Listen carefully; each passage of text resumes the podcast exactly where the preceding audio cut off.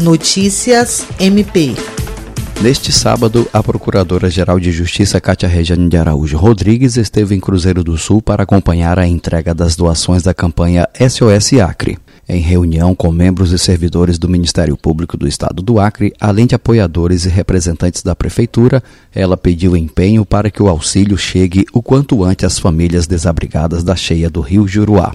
Kátia Rejane acompanhou o carregamento de um barco com cestas básicas, água potável, kits de limpeza e itens de higiene pessoal que irão atender comunidades ribeirinhas. Os promotores Ocimar Sales e Fernando Terra coordenaram a ação. Por meio da campanha SOS Acre, o MPAC destinou para Cruzeiro do Sul mais de 19 toneladas de alimento, entre outros itens de primeira necessidade. Também foram enviados 560 kits de máscara e álcool em gel. Ainda em Cruzeiro do Sul, acompanhada do assessor da Procuradoria-Geral de Justiça, promotor Almir Fernandes Branco, do promotor Iverson Bueno e da juíza Evelyn Bueno, a procuradora-geral visitou áreas alagadas no bairro da Várzea, um dos locais mais atingidos pela enchente, e também entregou doações. Jean Oliveira, para a Agência de Notícias do Ministério Público do Estado do Acre.